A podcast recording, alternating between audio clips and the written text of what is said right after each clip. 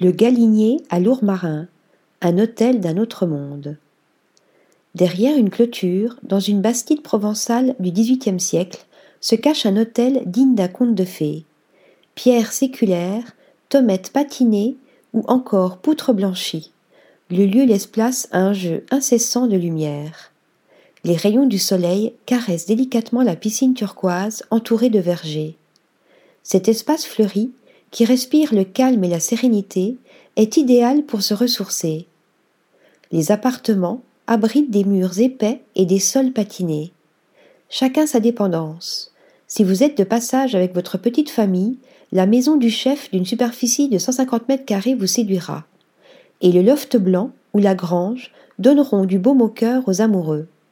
L'on prendra également plaisir à savourer des mets près de la piscine et à réserver des dîners d'hôtes ou tout simplement à profiter de l'épicerie locale, les commissions du moulin. De nombreuses expériences vous attendent.